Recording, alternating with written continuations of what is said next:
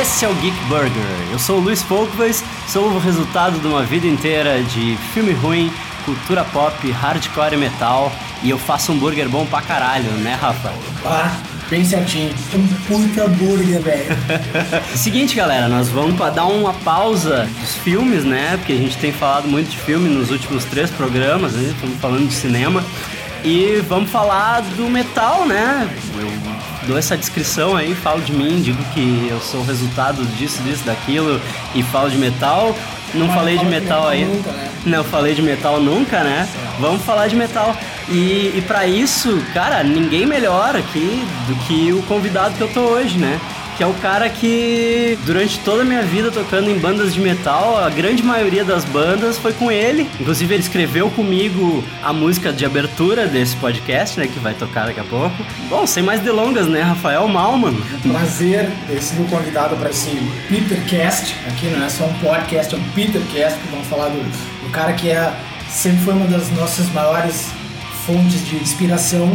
E se a seleção mundial do death metal tivesse um camisa 10, ele seria o Peter. Aí é o capitão, né? Ele seria o Ele, ele seria o ca- ele cobrava o corner, cabeceava, fazia o gol, comemorava. Uma época a gente achava que ele tinha um dedo extra, lembra? Exatamente. Dizia, né, não pode, esse cara tem que ter uns dedos extra, porque é impossível fazer essas bases e essas melodias ao mesmo tempo e com aquela voz que parece uma caverna É, cantando. parece que tem umas 10 vozes ao mesmo tempo, assim, cara. Quando ele canta limpo, parece que é uns 25 caras cantando, assim. Esse é o cara. É muito foda. Esse é o cara. Ele é foda. Nós vamos falar aqui então, né, já introduzimos todas as credenciais do cara. O cara que é, pra mim e pro Malman também, um dos maiores gênios da música contemporânea. Olha, se não o maior, em, em termos de metal, eu acho que ele é o maior, assim. Peter Tagtgren. Snoochie boochies. Is this where you turn me into a vampire?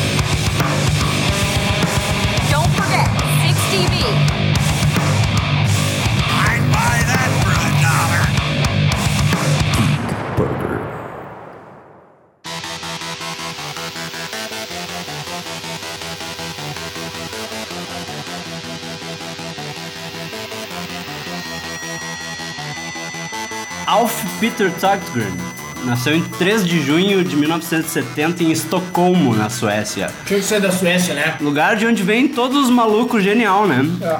Ele começou tocando batera, né? Aos 9 anos. E daí depois que ele aprendeu baixo, guitarra, teclado, ele foi tipo um Dave Grohl ao contrário, assim, né? É. Que o Dave Grohl começou na guitarra e depois foi pra batera, né? Ele foi ao contrário, ele começou baterista, né? Lá com 9 anos de idade, piazinho.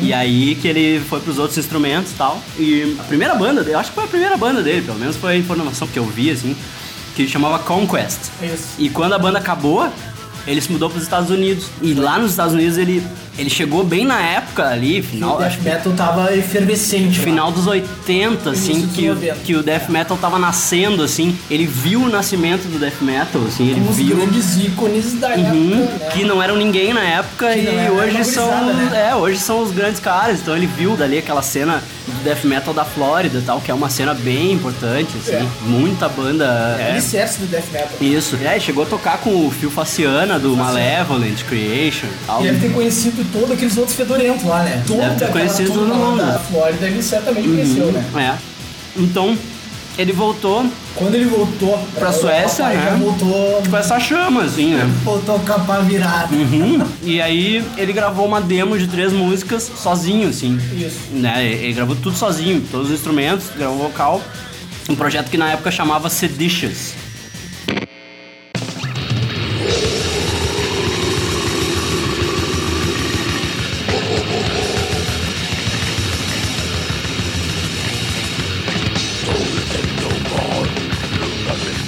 Que ele não gostou do vocal dele, né? Ele não gostou do vocal dele. Vai tocar de fundo aí. Aí ele chamou um amigo pra fazer o vocal, que é o Massi Broberg, que é o, hoje tá no Dark Funeral, né? Mas ali nasceu o Hypocrisy.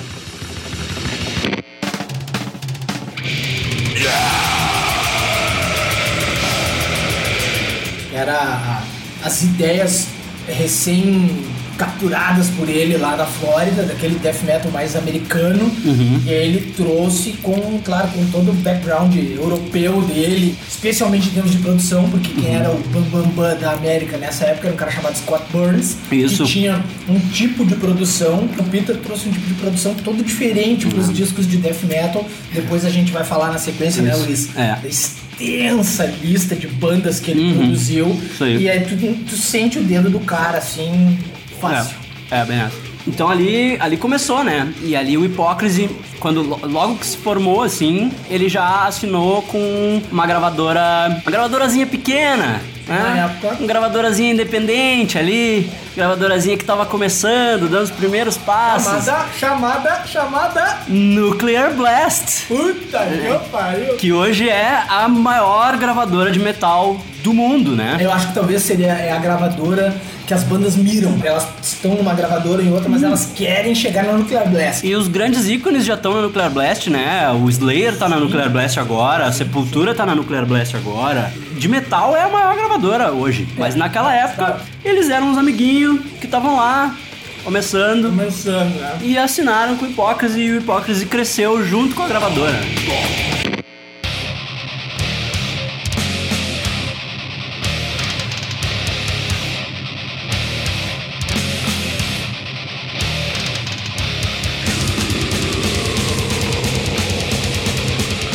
Então daí a gente tem Essa fase mais satânica É. dele, que é muita influência da Flórida. A temática lírica, assim, né? É, e era coisa do Massi também, né? Então a fase do Penetralia e do Osculum Obscinum, que são os dois primeiros discos, Mais malvadão. que tem o Massi Broberg no vocal, ele mesmo fala, assim, que ele não... Ele velho, se tu pensar, se tu olhar pra cara do Peter, velho, ele não tem cara de malvado, velho. Não adianta. Ele tá mais pra uma mistura de Johnny Depp com um metaleiro do que pra um cara malvado. Ele é o Johnny Depp depois de um atropelamento, assim. É, é, é. Mas a, a ideia é que é a seguinte, é a ideia de todos os escandinavos, né? Por que, que tem tanta banda escandinava que fala de satanismo, né? Que fala do demônio e tal? Porque os escandinavos já tinham, eles já tinham as crenças deles, eles tinham os deuses deles, que é toda a mitologia nórdica e tal.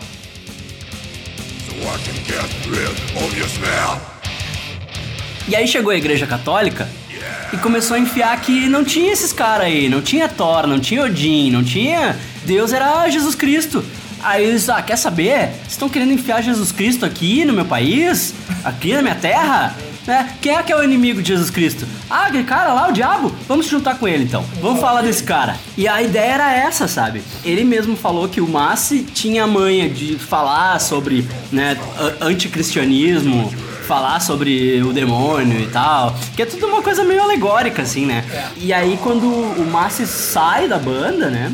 O que acontece, né? O Massi gravou os dois primeiros discos, mas eu acho que foi lá pelo Oscar Obscinum que a banda conseguiu fechar uma turnê europeia, né? Nessa primeira turnê europeia, o Massi estourou o tímpano e ele teve que sair da banda. né? Então não foi tipo, ah, não brigaram nem nada, os caras Sim. são tri amigos. Assim. o Peter produz os discos do Dark Funeral e tudo.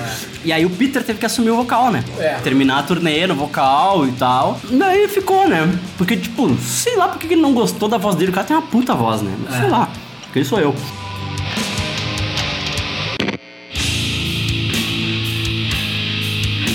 Sequência, né? As letras Era satanistas. Era natural que houvesse uma mudança, né? É. Porque daí o Peter passou a assumir. a parte lírica da coisa, né? É. porque, tipo, na real, se tu pegar a demo, né? A primeira demo que ele gravou toda sozinho, e até a demo com o Master, são as músicas do Penetralha, né? E é bem bobinha a temática lírica, assim, sabe? É bem primária, assim. E aí depois teve uma evolução maior, assim. Até no próprio Oscar Obscino já tem uma evolução, mas quando a gente chega no Fourth Dimension, Aí é uma divisora. é o divisor de águas. É, é onde o hipócrise deixa de tomar leite com pera e começa a tomar cerveja. Uhum. Ele começa a virar a grande banda ali. Até então era uma boa banda, que nem outras tantas. Uhum. Mas ali, naquele disco, ele disse, eu, eu sou uma banda diferente.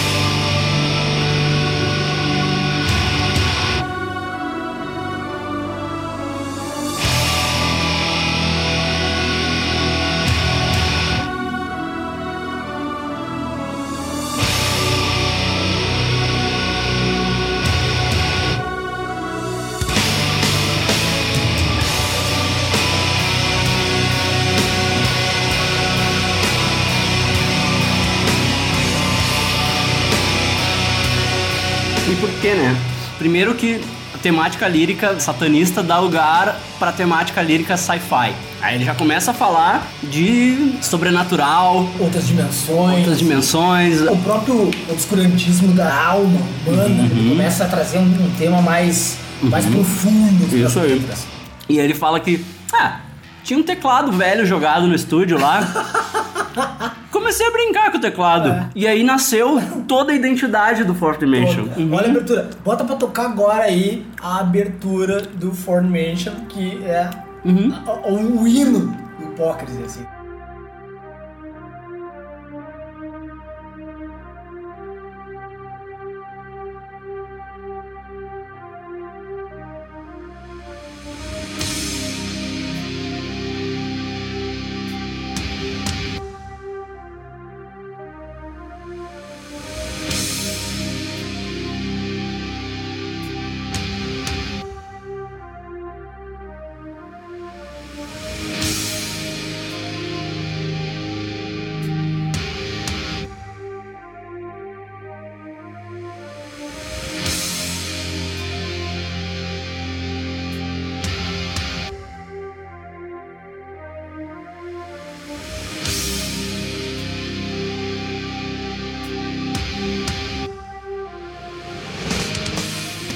O riff de teclado que define a experiência que tu vai ter ouvindo esse disco, É, assim. é. Que foi uma das coisas que.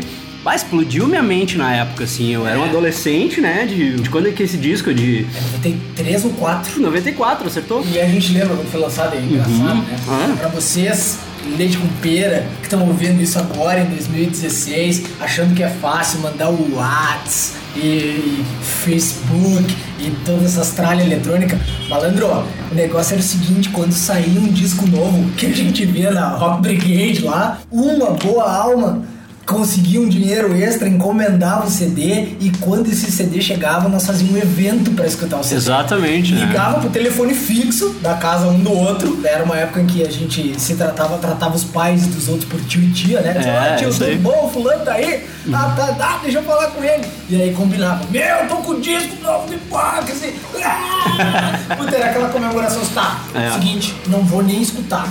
Vamos se juntar pra escutar. É. E aí juntava e era aquela comida típica de nerd gurizada, né?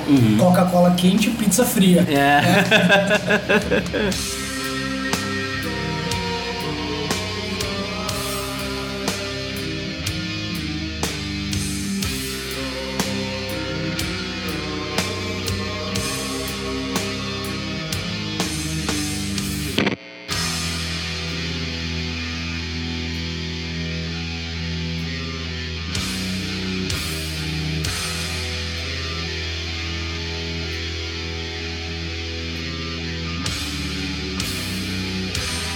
Fourth Dimension, ele é esse divisor de águas, assim. É, é. Ele tem essa grandeza, assim. Eu me lembro tipo, da sensação. Eu nunca tinha ouvido nada daquele Nada jeito, parecido. assim. Nada com aquela produção.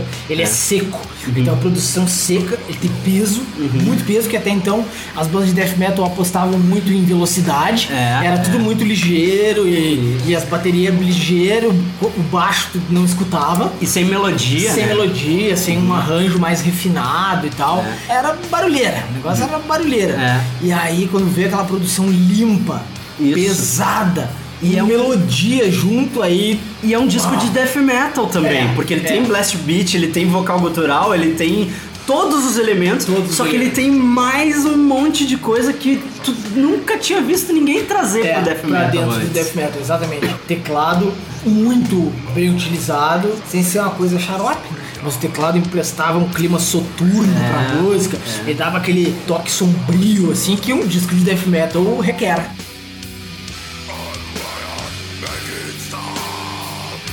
E curiosidade, né? A capa tem um cara todo amarrado, Empacotado, empacotado, assim, É. numa cadeira. Aquele cara é o baixista da banda, é o Mikael, É. Mikael Hedlund. O Peter é o cara que compõe a maioria das músicas do Hipócrise. E por todas as bandas onde ele passa, ele acaba enfiando os dedos na composição. Mas como ele- todo grande gênio, né? Ele não é um cara que é todo, tipo, cheio de si. Quer dizer, não sei se como todo grande gênio, mas. é, Ele não é assim. Ele não é cheio de si, mas tu vê, tipo, eu eu comparei ele com o Dave Grohl no começo, né? E o Dave Grohl é bem que nem ele também. É um cara que ele traz muita coisa, ele compõe muita coisa, mas ele é um cara que ele consegue com que as pessoas colaborem com ele. É. sabe? Ele compunha. Aglutinador, é, né? Ele compunha a maioria das coisas do Hipócrise, mas. Quando ele começa a se desanimar com o Hipócrise, é o momento em que os outros caras da banda não estão trazendo composições. É. Então tu vê que ele é um cara que ele quer O que eu ia te dizer de curiosidade é isso, que ele, quando perguntado, na opinião dele, porque ele produzia muito mais músicas em termos de quantidade que os outros músicos, ele disse que qualitativamente as músicas do Mikael eram mais legais que as dele, pelo menos aos olhos dele. Aos olhos dele. Entendeu? Olha Que, que interessante. É. Ele produz muitas músicas e a gente acha as músicas que ele escreve todas muito boas, muito geniais. Uhum. E, e pro nosso tipo de composição, a gente nem acha tanto as Mikael as melhores. Uhum. Mas aos olhos dele, ele é um ponto de qualidade, por isso que talvez eles estejam juntos há tanto tempo tocando, né? É verdade, é. É, o Mikael tá desde o começo Desde o com começo ele. com ele, eles parecem se entender, funcionar Sim, é. muito bem, assim. O Mikael escreve boas músicas mesmo.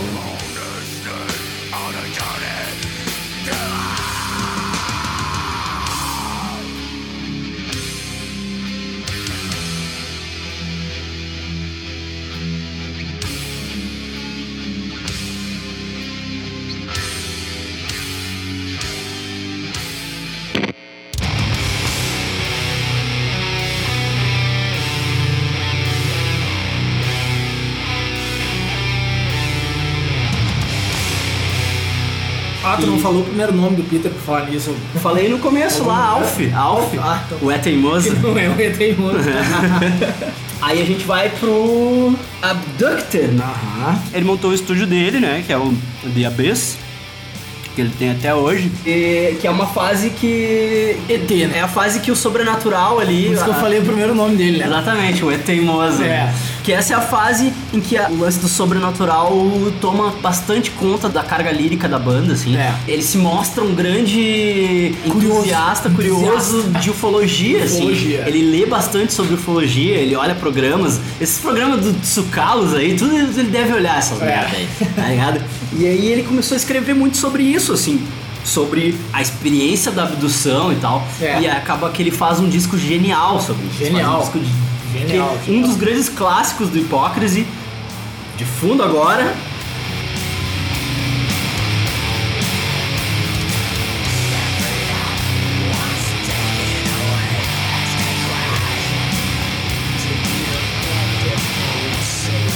Roswell 47 tipo, é um dos grandes clássicos, sabe? É é sobre isso, é sobre, sobre isso, é, e tal. E, e tá nesse disco, assim. E é a, é a melodia que fica na cabeça pra sempre, É, assim. o tema de obscurantismo, esse tema mais sombrio, interno do, do homem, assim, ele também não desaparece desse disco. Não. Se tu fizer uma avaliação, eu acho que ele faz até uma espécie de link entre abduções e ufologia com a própria decadência do homem, com Sleeping Away, Uhum. Sim, olhar, né, pode- é, sobre o né, suicídio, Drained, né? É, exatamente. Então tem uma conexão entre os, entre os assuntos, né? E nem o demônio vai embora totalmente, assim. Ele Não. não mandou o demônio embora totalmente. Tu tem ainda momentos, assim, em que ele traz o, o diabo pra jogada, assim. Sempre de uma maneira bem ou lúdica, mal, né? Ou mal, né? É. Não necessariamente a figura do, do capeta, mas o mal Sim. em si. É, a- é o mal, Mal, a maldade. É, a assim. maldade. É.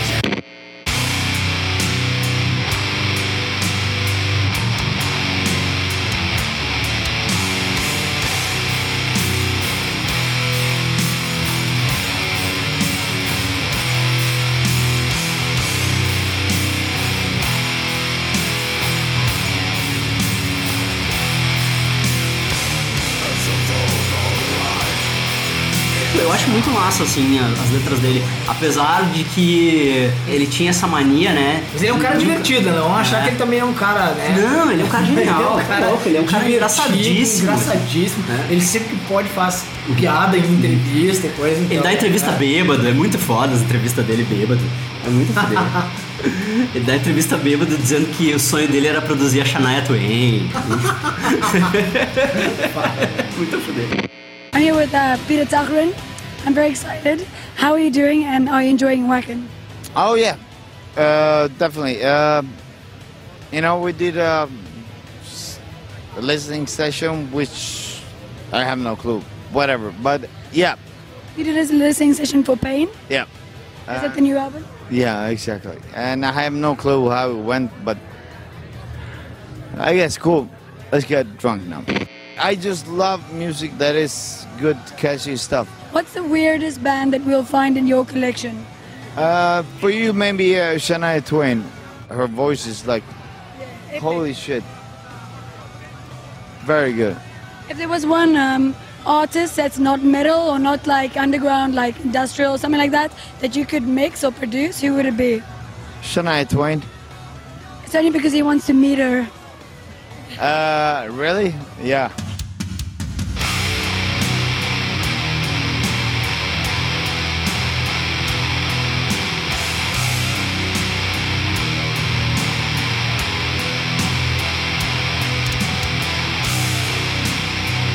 O Abducted é de 96, 95? É, eu acho que é 6, eu acho que é 6, porque daí depois tem o da galinha frita, né? É 96 Abducted. Seis. Porque o da galinha, a da galinha é um single do É um Abducted. single, é, exato. Um single da. Capinha famosa, né? Da, do frango. É, que é uma galinha lá, abduzida, assim. abduzido. né?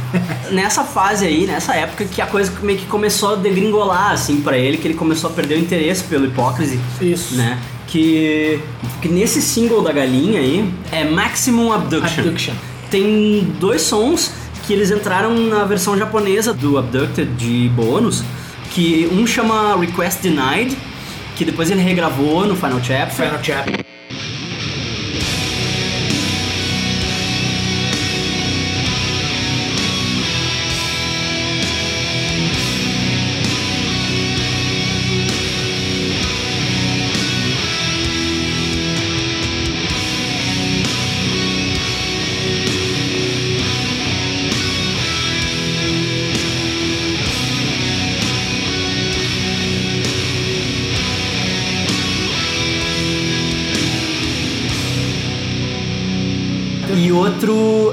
Cover do Kiss, chama Strange Ways, que é do caralho, assim, animal. E ele cantando limpo, assim, né? Aí tu O vê que que a voz também, dele é. o que também visto, era uma assim. novidade, né? É. Pra época, 96. Uma banda de death uma metal de death cantando metal limpo. Cantando, cantando, É, capaz. É. Ah, tu tinha ali o Morbid Angel, que o David Vincent, que é um cara que sempre soube cantar, né? É, ele, tinha uma voz muito característica também, muito, muito grave. É, ele muito fazia uma forte. coisa meio operística, assim, mas tu vê um cara cantando, que nem um cantor de rock. E eu acho o timbre da voz do Peter muito parecido com o Paul Stanley do Kiss. Ele só não se esganiça que nem É, o Paul Stanley. mas é bem mas, médio, assim, Mas né? o médio ali é. É. muito parecido, assim.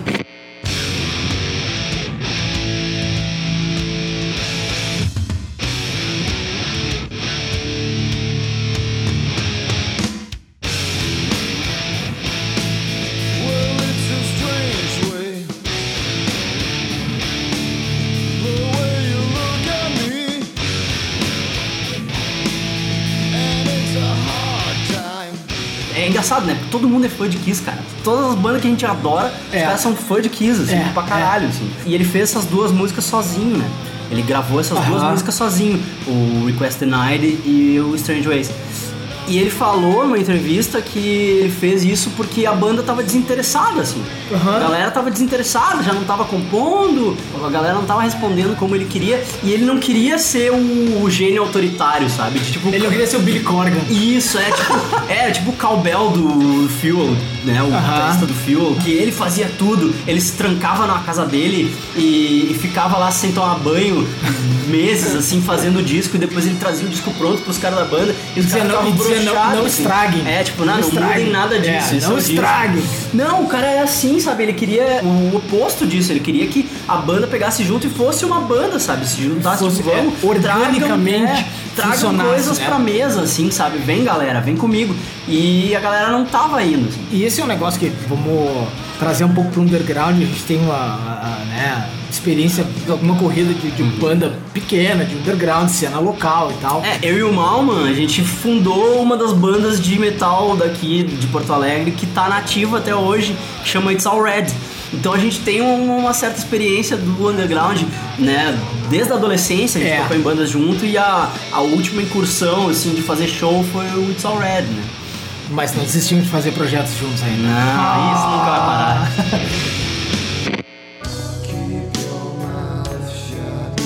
Acontece com as bandas grandes o mesmo que acontece com as pequenas.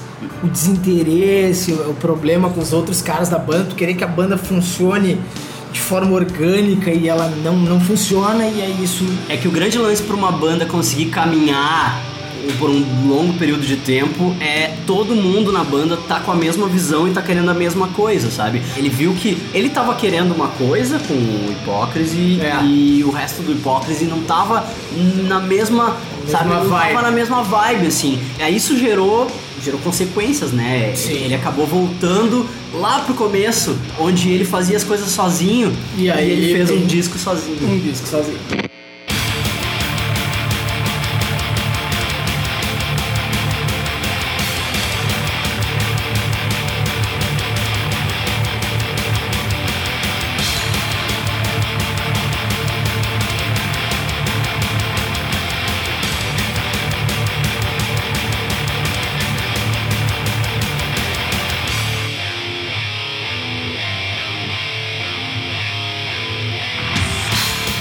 Que eu me lembro muito bem, assim, esse disco é de 97 e eu tava numa locadora de. Essas locadoras de vídeo na época eles alugavam CDs também. E aí eu tava lá olhando os CDs, assim, e aí tinha um CD chamava Pain. Eu olhei aquilo, aquilo achei estranho, assim. A fonte parecia a fonte do logo do Hipócrise. E isso me chamou meio que subconscientemente, porque eu nunca pensei assim, ah, olha só, parece É. Hipócrise. Eu olhei assim, Pain. Interessante essa capa, que legal. Daí eu abri o encarte, ah, todos os instrumentos por Peter Tasley. Caralho! Como assim? Olha só isso aqui! Peguei e aluguei o CD, né? E ali eu vi, tipo, cara, o cara gravou um disco todo sozinho.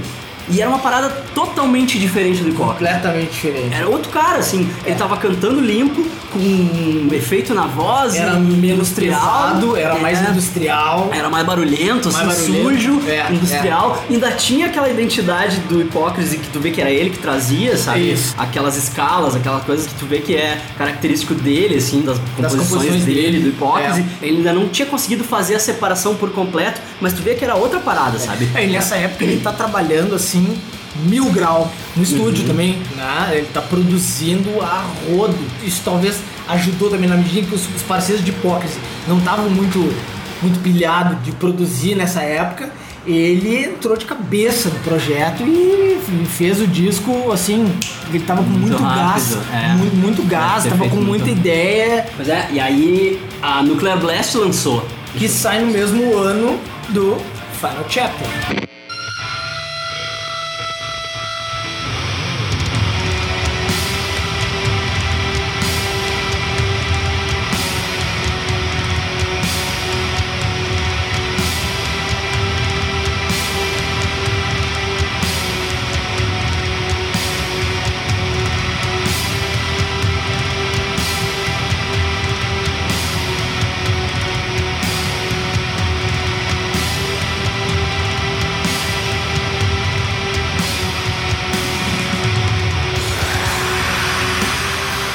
Agora é o momento em que as coisas começam a se acumular pra ele, né? Porque aí ele lança esse disco do Pain, a Nuclear Blast lança esse disco do Pain. Ao mesmo tempo, tem contrato, né, pra cumprir. É. E aí ele tem mais um disco pra fazer do Hipócrise. Do Hipócrise. E ele decide, tá, esse disco vai ser a jogada de toalha. É. Porque eu tenho essa parada aqui que tá foda. É, ele tá produzindo um monte de outras bandas no estúdio. Isso, Né, então- Ah, paralelamente, tipo, o estúdio vai evoluindo junto com a carreira dele, né? E pensa num cara workaholic, que é o Peter. Ele Não já se divorciou duas vezes, né? Porque ele disse que a maior paixão dele é a música. né? Então. Ele, ele disse que ele não consegue ter tempo pra se dedicar à esposa, assim. esposa. Porque a música é o que ele realmente mais gosta e isso sempre acaba atrapalhando os relacionamentos dele, assim. Claro que tem um jeito de lidar com isso, né? Mas Sim, é que sim, não quer. É, é, ele que é, não é, quer. O cara não quer. E sai o Final Chapter. que ele vai né, chamar de Final Chapter, porque vai ser, na ideia dele, o capítulo final da banda. E o Hipócrise acaba. É. É o último disco do Hipócrise. Deu, galera. Foi, valeu. É. Ele traz de volta aquela Request Denied lá que ele tinha É. gravado sozinho, É. já com a banda toda Ele tocando. fecha o disco com a música título. que fala sobre abdução alienígena e tal, Exato. sobre um cara que tá morrendo na mesa de abdução ali É. e vendo tudo, toda a tortura que tá sendo feita com ele, mas na verdade é uma grande metáfora pra Pra o fim dizer, da banda. tô tô- tô esse- acabando com isso. É, ele fala, ó, this will be my final chapter. É. Tipo, é aqui, acaba. E a gente fica tipo, puta, acabou o hipócrise. Ele vai ter só o Pen agora. E aí, o que, que acontece, né? Engraçado como de alguma forma as notícias chegavam assim, na internet, né? Uhum. Porque quando saiu o disco, saiu já com esse rumor. É o último disco do Hipócrise. Uhum. Sim. Que coisa, né? Porque na época a gente lia muita revista, né? A É. gente se baseava nas revistas ali que tinha Rock Brigade, Brigade. o Road Crew. Ah, Metalhead. E tinha as revistas importadas também. É. Volta e meia eu comprava, tipo Metal Hammer. Tem umas que estão até hoje, assim. É. sabe? E aí então tinha muita notinha nessas revistas e volta e meia saía entrevista e tal. E aí eu me lembro de sair uma entrevista na Rock Brigade com ele falando sobre o disco do Pen e sobre o Final Chapter que tava pra sair, porque o Pen saiu antes do Final Chapter. O Pen saiu no começo de 97 e o Final Chapter mais pra segunda metade, Aham. assim. Daí ele fala isso, é, vai ser a turnê do disco e jogou-se a toalha.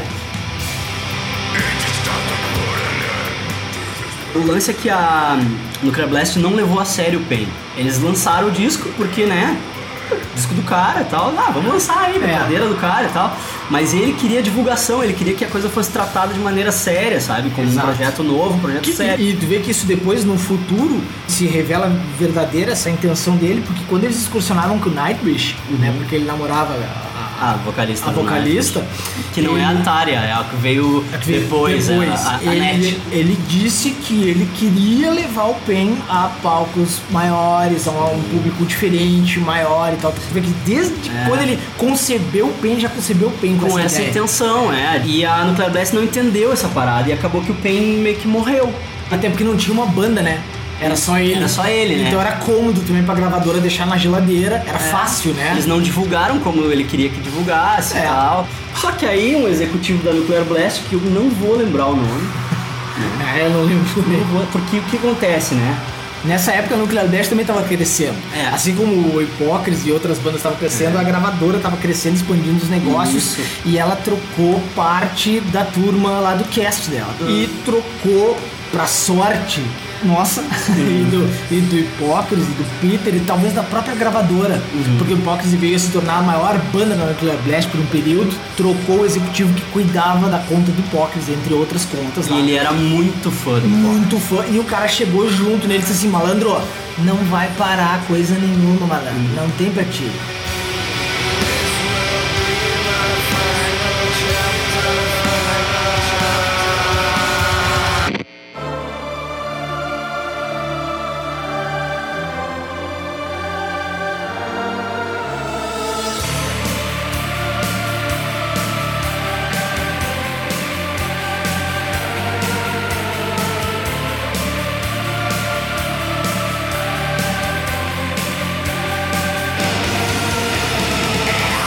Esse cara salva o Hipócrise, ele não deixa Literalmente. o Hipócrise acabar. Literalmente. Chega junto nos malandros, tudo, enquadra a bonecada toda, diz aqui, ó, seguinte, vocês vão fazer outro disco, vão produzir, vocês vão pra estrada de novo e é comigo. Eu vou organizar os management das turnês e eu vou organizar o lançamento do próximo disco e vai ser comigo a bronca. E o cara pegou junto também com Sim, eles. é, tá? e aí o Gas se renovou pra eles, porque o Exatamente. disco que eles lançaram depois, pra mim, é um dos melhores discos de Hipócrise É. até hoje, que é o Self-Titled, né? Hipócrise, Hipócrise. Que disco foda pra caralho! que- Cara, inacreditável. Muita É, tecladeira, muita tecladeira. As guitarras guitarra parecem. de sete cordas. É, ali tu já vem. Pesado pra caralho Pesado disco. animalesco, assim. Ah, que disco foda. Muita experimentação, assim, muita música com vocal limpo, com vocal mais punk rock, assim. duplicado, Uhum. porque era uma coisa que também não se usava muito, né? Então é vocal, tem três, quatro linhas de vocal misturadas assim, né? Música lenta, música rápida pra caralho. Que É. disco animal, assim. Disco fudidos.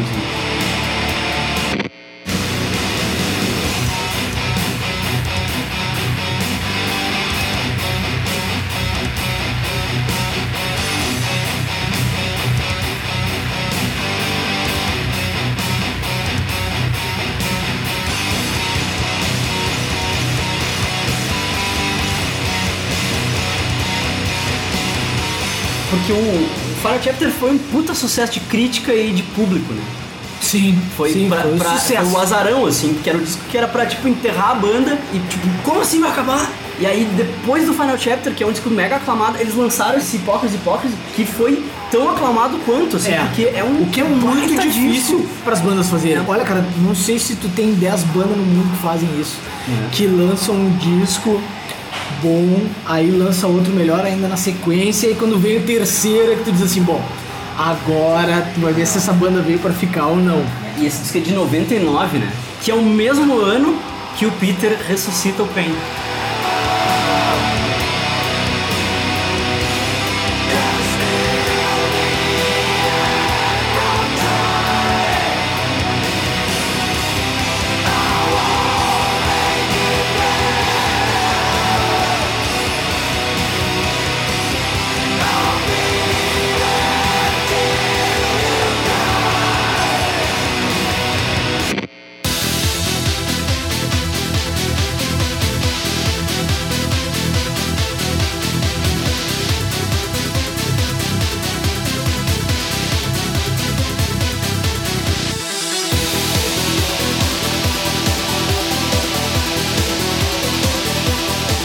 Morrido né, no meio dessa coisa toda, assim, de não, vocês vão botar o Hipócritas de novo na roda aí e tal. né? E o Peter ali, paralelo, ressuscita o Pain e larga um disco do Pain animal também. É aí que é o que eu tava falando antes, né? Que no primeiro disco do Pain tu ainda vê muito do Hipócritas, assim. É, depois tu- ele, já, ele Né? tem uma identidade, né? É, nesse disco que chama Rebirth, né, por motivos óbvios, assim, É.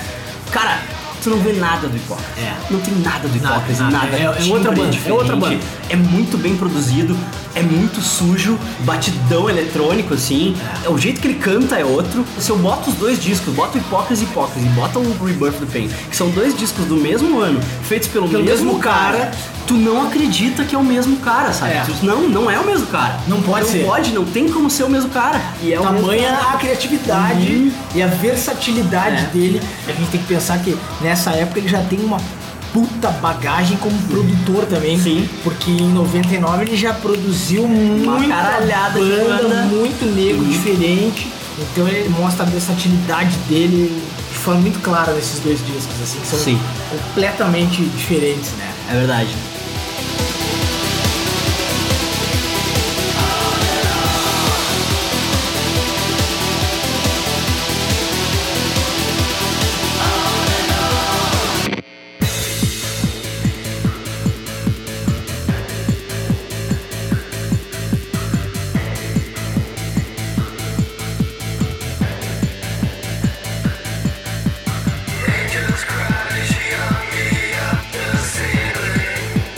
Legal é que daí o Pain virou uma banda de excursionar, né? Sim. Não virou uma banda necessariamente porque ele ainda tava concentrando tudo nele, assim, mas ele conseguiu amigos pra excursionar com ele nos intervalos de excursão do Hipócrise, assim.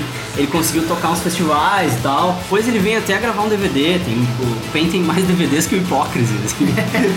O Pain nasceu pra ser mainstream, né? É, é verdade. É o Projeto- projeto rockão dele. É o assim. projeto Rocão dele. A gente acha, na real, que ele queria ficar rico com isso. Mas depois nós vamos descobrir que ele já vai ficar É, rico. já vai ficar rico. Ele achou um outro jeito de ficar rico.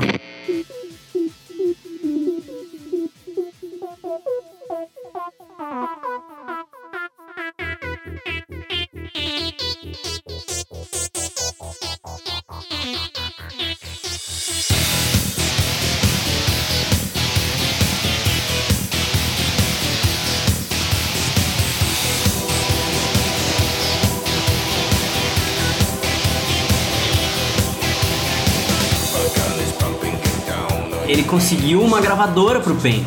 Porque como a Nuclear Blast Não levou a mostrou sério. interesse, a coisa morreu, ele conseguiu uma gravadora que chama Stockholm Records, que é uma gravadorazinha pequenininha da Suécia, que bancou, Uhum. né? Lançou.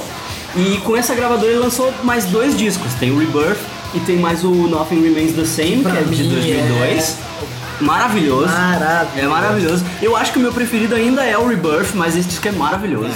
E depois ele lançou o Dancing with the Dead, mas nós vamos chegar lá. Entre 99 e 2002, em 2001, é muito curioso, eu, eu li numa entrevista dele que ele tava. Ele ficou meio que Midas do negócio. Uhum. Então os caras diziam: Meu, quer que a tua banda estoure?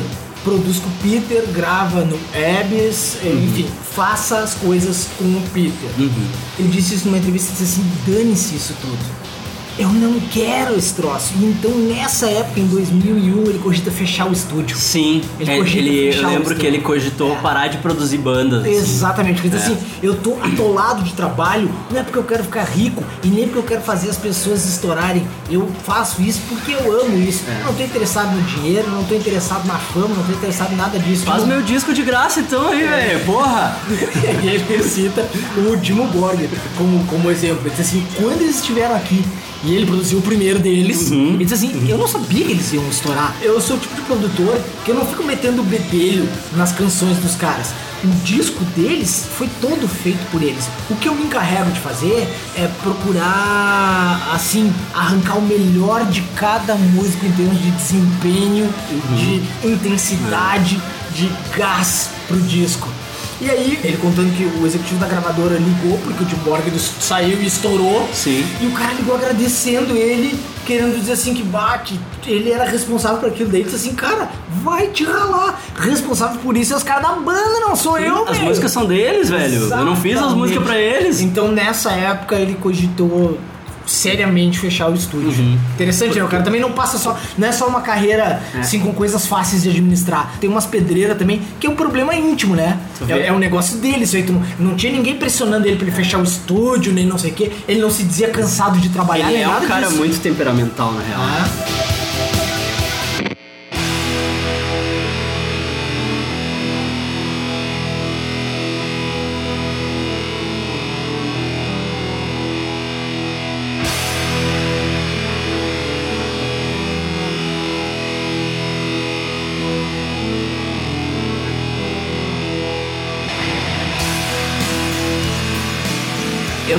Uma espécie de Butch Walker do metal, assim. Uhum. A diferença é que as bandas contratam o Butch Walker não só pra produzir, mas pra escrever com eles. Certo. Sabe? Ele escreve muito disco junto com as bandas. O próprio Seven Dust, que o Butch Walker produziu o Seasons, que pra mim é o melhor Seasons, disco do é, Seven é, Dust. é. Metade do disco o Butch Walker escreveu com eles, sabe?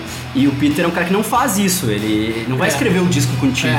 Até porque eu não sei como é que o Butch Walker consegue escrever músicas e as músicas não parecerem que foram escritas pelo Butch Walker. tem algumas até que sim, entendeu? Mas, mas tem muita coisa que, tipo, esse disco do Seven Dust, tu não É. vê o Butch Walker ali. É. Ele escreveu junto com os caras, mas tu não vê. Agora tem coisas que ele faz pra cantoras pop, tipo Pink, Avril Lavigne, que tu vê que a música é do Butch Walker. Aham, sabe? aham. E o Peter, eu não sei, eu acho que se ele fosse escrever com as bandas ia sair um monte de hipocrisia, assim.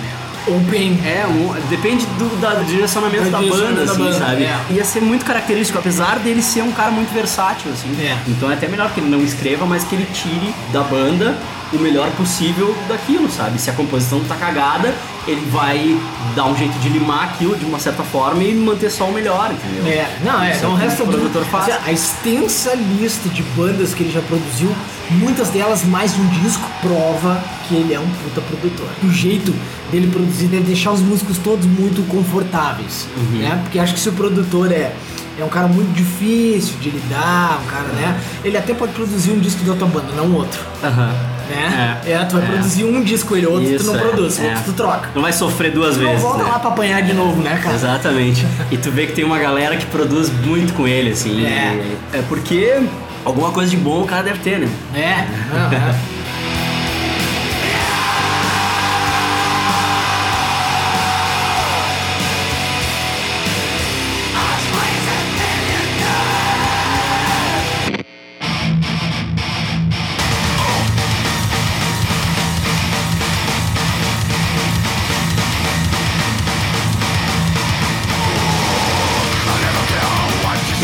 E aí, então, esse ano de 2002, que ele lança o Nothing Remains the Same do Ben. Ele lança também com Hipócrise o disco mais controverso da carreira do Hipócrise. Tu teve ali o, o self-title, que é pô, caralho, que volta, que disco, que, sólido, que sólido. Aham. Aí depois teve um disco de 2000 ali que passou batido, que é o Into the Abyss. Ninguém deu muita bola. O disco não é muito bom, ele é legal, É. sabe? Parece uma sobra, assim. Parece uma sobra, Parece uma né? sobra. Ele é um disco curtinho. Ele tem uma música só que entrou pro best of deles, que é o Fire in the Sky Fire in lá. the Sky. Não, tem duas. Tem Fire in the Sky e tem eh, Death Row No Regrets. Mas só, assim, o resto é, é bem esquecível, assim. E então daí tu vê que foi uma decrescente, assim. eh, e ali, só que pra mim, o Catch 22, que foi o disco que eles lançaram em 2002, pra mim é um descasso, assim. Sim. Só que ele é muito controverso, assim, É. pra crítica e pros fãs metaleiro fedorento, assim, né? Os metaleiros ficaram tudo cocô com o disco, assim, porque como assim, sabe? O disco é rasgadão, assim, a guitarra é, É. seca, rasgadona, assim. Bem e- estilo black metal, assim, né? O, o, a- da- de, na, de na produção. verdade, na verdade mais punk, assim. Eu acho ele mais punk, assim, porque a bateria é quase a bateria do Sentenger do Metallica, Aham. só que mais bem produzida, assim, Sim. não um latão, mas é uma bateria bem seca, assim, seca. bem estilo industrial mesmo. É tudo uma sonoridade bem rasgada, assim, bem metalizada, assim, e tem muita influência de punk, assim. Ele canta muito limpo, assim, ele, ele canta. Né, tem, tem músicas que ele, que ele não faz gutural, que, É, ele só canta. Mas tem uma assim. distorção forte, É, né? tem, tem voz. efeito na voz, tem essa dicotomia, assim, sabe? Essa jogada do punk e do industrial.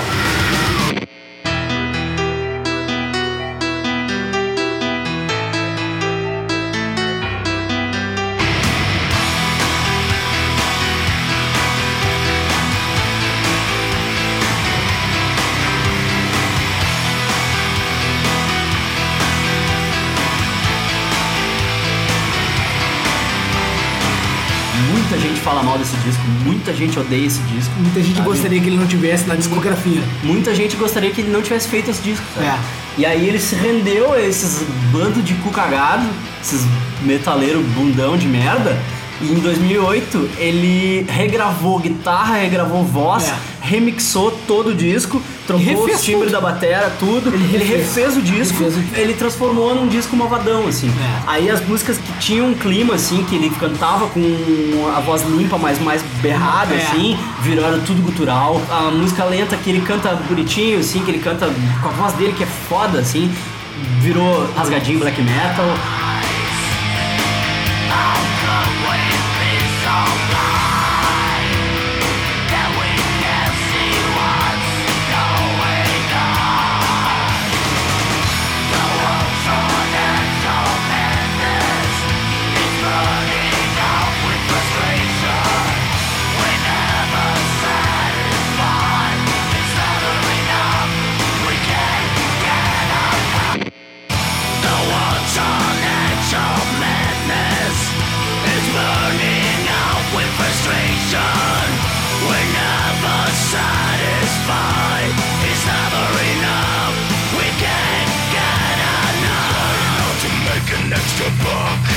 Aí sim o disco ficou a bosta, sabe? Aí sim ficou, Aí ficou mais do mesmo. Ficou esquecível, sabe? É. Eu nem escuto essa versão de 2008. Pra mim, a versão que vale é o Catch 22 de 2002. assim. É, pra mim também, porque ele tem, tem muita identidade, né, cara? Uhum. É um disco que não, se não agrada a todos os, os- os ouvidos, a gente tem que enxergar o que tava acontecendo com o cara pra ele fazer o disco daquela forma. Quais eram as, as ideias dele, por quais coisas ele tava passando naquele momento, porque isso se reflete dentro do disco. Ele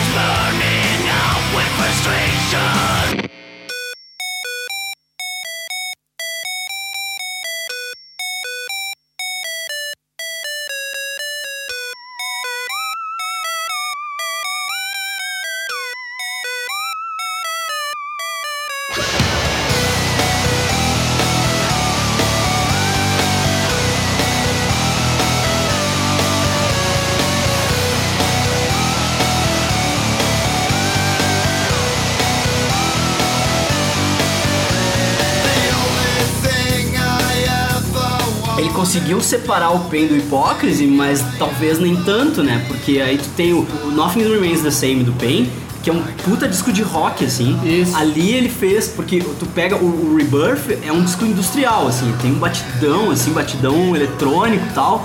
E aí com o Nothing Remains the Same ele trouxe essa coisa do eletrônico, mas ele fez um disco de rock, assim. Tem um cover de Beatles no disco, Eleanor. Rigby Aham. faz.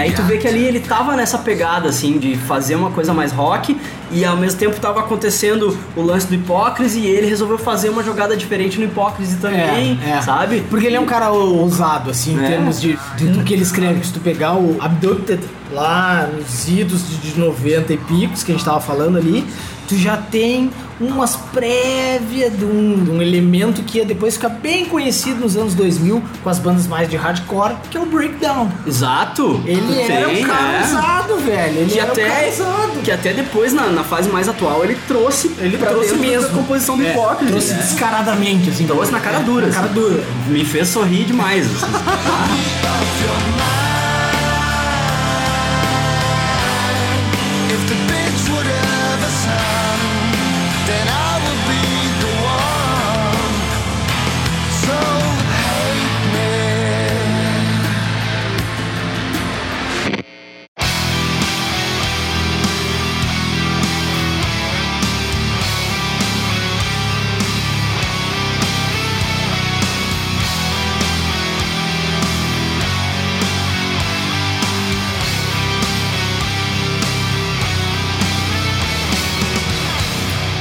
Rolou isso aí do Catch 32 e tal, a banda deu uma pausinha, aí eles fizeram um descasso. Aí pra mim é um disco curto e grosso assim, The Arrival. É, não, vai. Aí eles fizeram um descasso. É, é. Ele marcou a saída do Batera.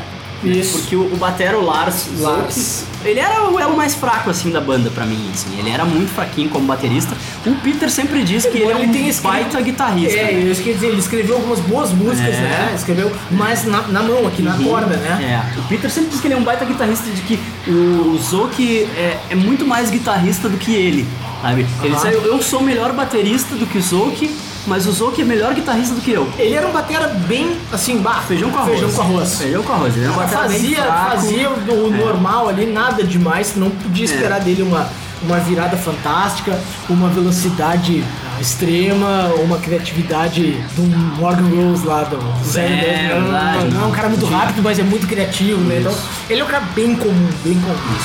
E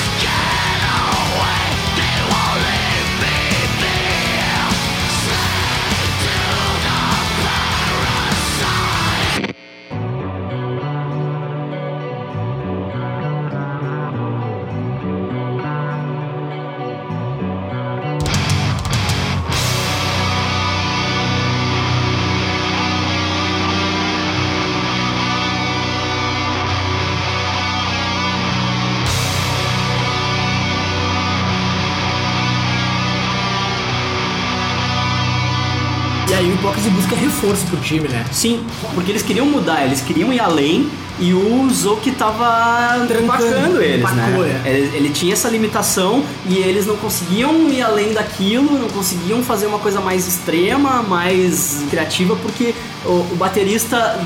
A gente já teve isso em banda na adolescência, É, sabe, né? é, que, é, que a gente é. não conseguia ir além por termos de membro que não acompanha, que É. não consegue, né? Então, tu vê que isso acontece até nas bandas grandes, assim, né?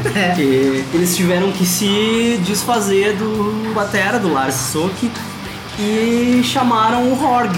né? O nome dele é Radar Horgagen.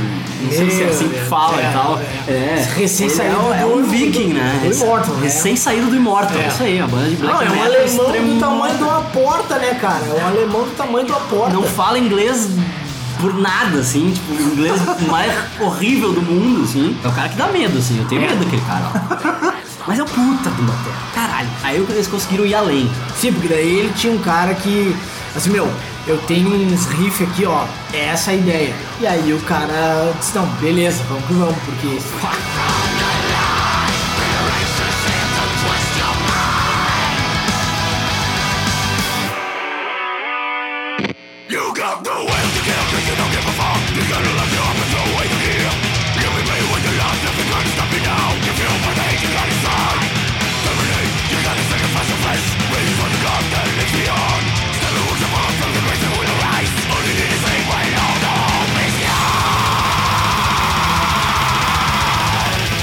aí então, né, entra na fase. É uma fase muito diferente da banda, né? é um hipócrise que a gente nunca tinha visto antes, assim, que é uma hipócrise brutal. Brutal. É. Por mais que seja uma banda de death metal e, e desde o início se propôs a ser uma banda de death metal, acabou fazendo experimentações com outros tipos de som ali, conseguiu introduzir no death metal coisas que não se via, né, fazer no death metal Tradicional. tradicional, assim, mas ainda assim era uma banda de death metal e a gente nunca tinha visto Hipócrise daquele jeito, como uma banda brutal, assim. Uma banda cavalona. Uma banda que é um trator sonoro, assim. É. E aí eles nos dão isso no próximo disco, que é o primeiro disco do Horg, É. que é o Virus, Virus. que é de 2005. E é engraçado, né? Ele tem essa mania de fazer pausas e lançar ao mesmo tempo, assim, lança o disco do Hipócrise e lança o disco do Pain no mesmo ano, né? É. O The Arrival é de 2004, né? Foi um disco rapidinho, Foi assim, rápido, porque teve- na verdade eles lançaram, pausa. eles lançaram o The Arrival, tem o, o Zoki na foto, mas ele já tava fora da banda. É, porque Quem na fez a real, turnê foi o algumas- Horg. e Porque na real algumas músicas do Virus foram escritas, mas o Zouk não, não. Não segurava a bronca. Não segurava a bronca. Eles Então ele disse, meu, não vou fazer uma música ou outra ficar de fora aqui. Eu, Uhum. como eu não tenho como fazer esse disco todo agora, eu vou fazer eu vou escrever mais algumas canções e vou fazer um disco todo novo. Com essas sobras aqui que o Lars não consegue acompanhar Olha só, olha só, tá vendo? Porque no The Arrival eles reaproveitaram coisa velha, né? Isso. Tem The Abyss, que é uma música que, tipo, ele tem uma fascinação com esse termo, né? É, o é. abismo. E aí, então, é uma música que, que tava lá, é uma bônus que tava esquecida no Fourth Dimension lá. É. Era uma versão. Uma, não sei se é uma versão japonesa do Fourth Dimension, não sei o que. É É uma versão diferente que tinha essa música. É uma música velha que eles reaproveitaram no The Arrival ali, né? Porque o The Arrival é é pequenininho, tem o quê? Oito ou nove músicas? assim. É, curto. É bem curtinho.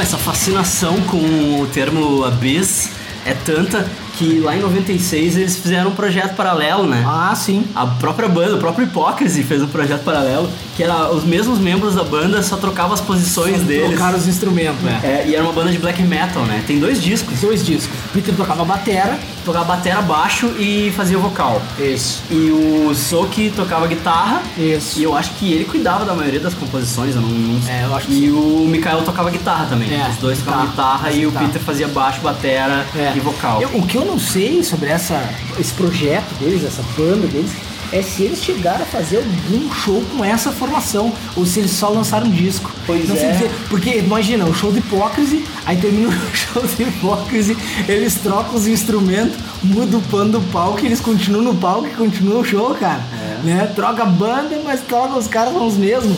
É, né? Então eu não sei se eles chegaram a fazer show. Eu não sei se eles chegaram a fazer. É. Mas tem dois discos. Tem o The Other Side, de 95, e tem o Summon the Beast, de 96. Ah, esse é porrada, hein? E ainda tem uma participação num tributo ao Bathory. Eles fizeram uma música chamada Armageddon, um tributo ao Bathory. Um Conspiracy with Satan é o nome do tributo. Por que será que ele tem essa fixação por esse, pelo abismo? Será que o abismo representa pra ele um tanto da, dessa falência do homem e talvez a, essa, essa coisa com o desconhecido do, do ET? Eu acho que é o elo de ligação entre o. Esse mundo e o outro, né? Entre as duas grandes coisas que a banda fala, né? Que é o mal e o desconhecido, né? Desconhecido. Antes disso, antes de chegar a isso, tu tem que passar pelo abismo, né? Pra chegar no inferno ou pra chegar num outro mundo, assim. É, né? uma outra dimensão, né? Um outro, uma outra realidade. Tem, tem que passar por isso, né? Não sei se é isso, né? Uma vez o Mikael foi entrevistado, na época desse, daquele disco de 2000, Aham. né, o, o Into the Abyss, é, ele foi entrevistado e perguntaram, né, pra ele, ah, cara, qual é que é essa coisa de vocês com, com esse termo Abyss, né? Aham. E tem a banda paralela, tem o estúdio, agora o disco, tem música. música. E ele disse, cara, eu não sei, isso é coisa do Peter. É tipo, porra, por que, que não entrevistaram o Peter, então, sabe? E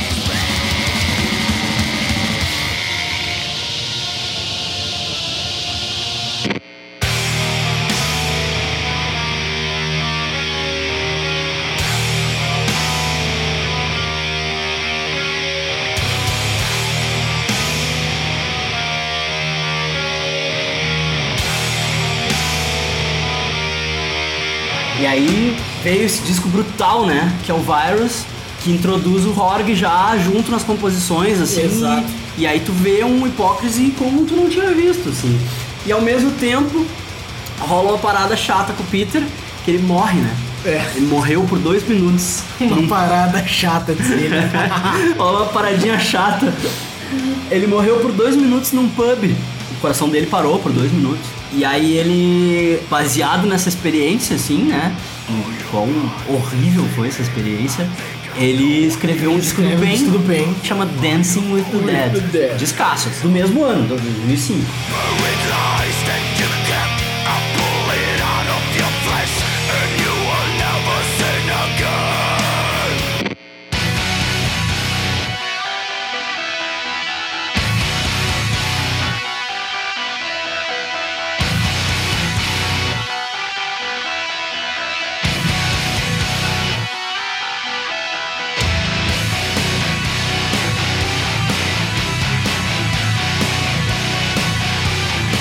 Que o cara trabalha high-end, assim, sem parar, É, né? Quando ele é. escreve dois discos no mesmo É, ano. porque ele poderia lançar um disco do Hipócrise num ano e o um do disco do Pain no outro. outro. Não, não, lança tudo agora. O que ele acaba fazendo depois. ah, Mais recentemente ele acaba fazendo isso, né? É porque ele tá ficando velho também É, agora, tá eu ficando velho e tal. Mas naquela época lá, final dos 90, começo dos 2000, Deus do céu. Tá enlouquecido. O trabalhava em dois discos ao mesmo tempo, É, assim. é. Cara fazia dois discos ao mesmo tempo, lançava um no Produzia, começo do ano, no meio. produzia umas duas, três bandas ao mesmo tempo. Isso, é. Inacreditável. É, bah, a agenda é foda.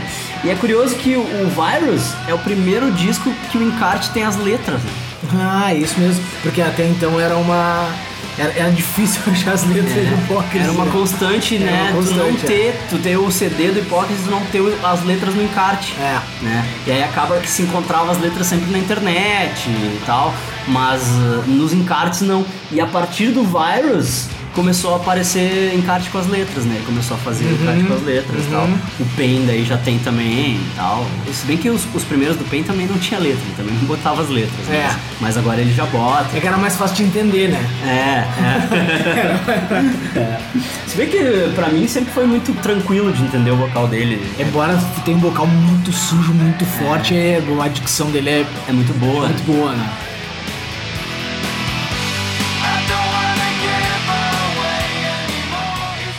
Esse é o último disco do Pain com a gravadorazinha essa Stockholm Records. Stockholm. Que aí depois ele assina com a Roadrunner, Fraca também, né? né? Fraquinha. Fraca, fraca. Outra gravadora fraca. gravadorzinha merda. Aí ele assina, só que é só por um disco. Só por ele um. lança só o Sounds of Extinction.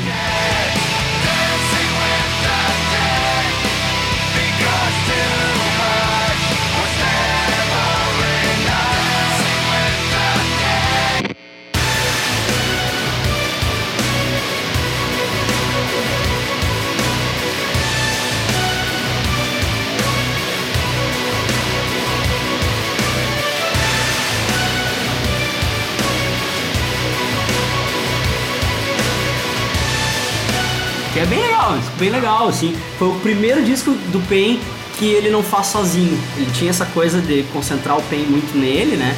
Ao vivo ele tinha os amigos. Eu acho que eram, eram ideias que ele não podia É. explorar no hipócrise, né? Não tinha como encaixar tudo. Do, o Pain não entra dentro do hipócrise, não tem como. Uhum. Isso não entra? Não entra, não entra. E aí o Pain foi crescendo, foi tendo seu próprio público, foi tendo a sua cena que é totalmente diferente da cena do Hipócrise, são Exatamente. duas cenas totalmente diferentes. O Peter pertence a essa cena do Pain e a, e a cena do Death Metal ali, Black Metal e tal, que é, que é a galera malvadona que não sorri e não passa desodorante, né? É, mas pra tu ver como ele é um cara galhofeiro, como ele não liga mesmo pra essas coisas, quando ele concebeu a ideia do clipe de Dirty Woman, né? Que já é mais pra agora, Já é assim, mais, né? mais recente, mas que revela esse lado galhofeiro dele. Ele tava no hotel e disse que queriam fazer um clipe com pouquíssimo dinheiro e que fosse uma mistura de uma coisa bem clichê com uma coisa esculhambada. Então esse é o resultado, é aquele vídeo lá, enquanto a banda toca, bem clichê, com as modelos que eles conseguiram lá de uma agência que eles conheciam, eles montaram o cast do vídeo de barbada, o baterista tá destruindo tudo lá Sim. atrás. E então, tu, nota que o cara, a cabeça do cara gira em outro, outra velocidade. Uhum. né? O, o processador dele, o clock do processador dele tá, tá acelerado, velho.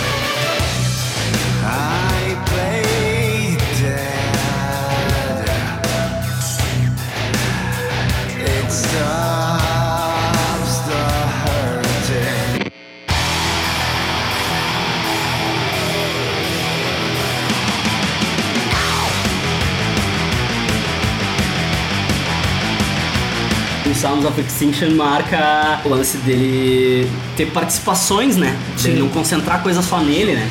Então tu tem o Mickey D, que era do Motorhead, baterista, tocando na Zombieland. Tu tem o Alexi Lyro, do Children of Bodom, fazendo solo na Just Think Again. Tu tem o Peter Ivers do In Flames tocando baixo em duas músicas, nas duas primeiras, que é a Save Your Prayers e a Nail to the Ground. E ele fazendo todo o resto, né? E aí é nesse momento que a Nuclear Blast resolve levar o Pen a sério, né? É. E aí em 2008, que é quando ele, acho que tava meio que naquela fase de... Ah, não, não hiato, mas é, o Hipócrise tava meio parado, porque o, o último foi lá em 2005 com o Virus e não aparecia mais nada, né? E aí ele lança o Cynic Paradise do Pain, já com gente gravando junto com ele. Ele não gravou todo o disco sozinho, tem Aham. algumas coisas que não foi ele que gravou e tal. Mas produzido por ele. Tudo produzido por, produzido ele. por ele. E ele disse que foi o disco mais divertido de fazer porque foi o disco que ele cagou pra produção. Ele simplesmente gravou o disco. Aham. Ele não produziu. Porque todos os outros discos do Pain, até do Hipócrita, são muito bem produzidos. É tudo, Sim, é tudo muito bem o pensado, Detalhe, né? É tudo muito bem pensado. E esse, ele só simplesmente ligou as coisas, timbrou de qualquer jeito e vai. Vamos que vamos. É, Que vai. coisa, e o é. disco é sujo, tu vê? É. O disco é bem sujo, a produção é bem pobre, mas é. É, É, disco bom, é. é um disco bom, é um disco que tem a cara do Pen, é que agora o Pen já tem a cara deles. É. Rockão sujo com toques de industrial, assim. O industrial foi dando lugar ao lance do rock, assim, mas ele é bem pesado, a afinação é bem baixa. Tem momentos em que ele berra também, ele canta na maioria das vezes, mas tem momentos em que ele dá os seus berros, assim.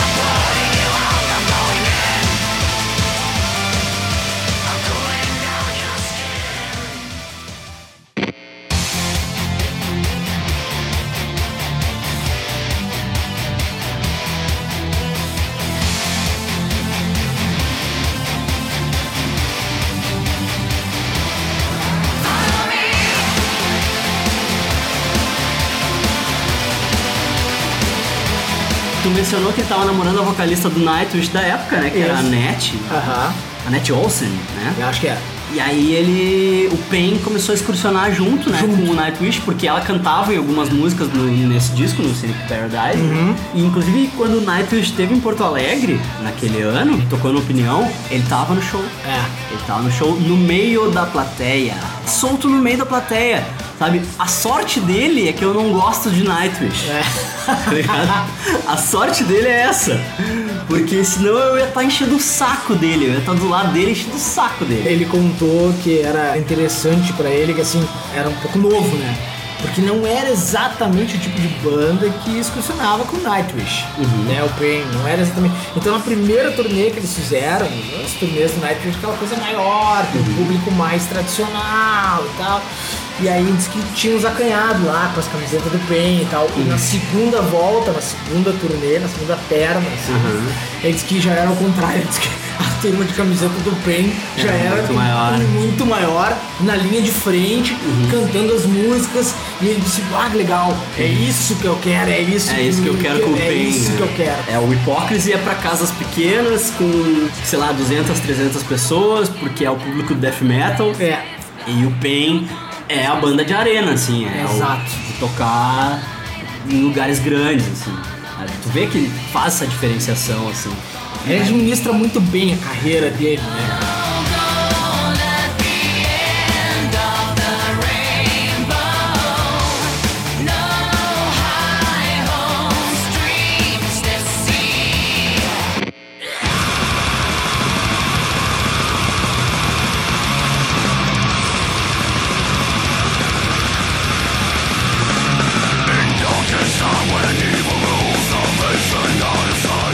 Chega 2009, que aí começa a separar aquela coisa, né? Porque aí tu vê que claramente o Pain ganha essa importância, ganha essa agenda, ganha uma banda. Porque agora o Pain tem uma banda. Tem né? uma banda. E aí então ele tem que conciliar as agendas, né? Sem E aí- falar outras bandas pelas quais ele passou, né? Ou excursionando como guitarrista, tava sem É, guitarrista. Marduk lá, ele fez é, isso. Ou outros projetos dele lá do, do Lock Up e o Bloodbath, que ele substituiu o Michael, que é o cara do Opeth. Né? Ele gravou um disco só com o O Bloodbath. primeiro mas disco é- do Bloodbath é com ele. Não, o segundo o disco. segundo, é o segundo, é. o segundo primeiro disco. é com o Michael, Uhum. aí vem o Peter e o Peter sai. Uhum. O Peter sai por uma dificuldade de agenda, Sim. né? E, e o e o Michael volta e faz É. um, um walk-in.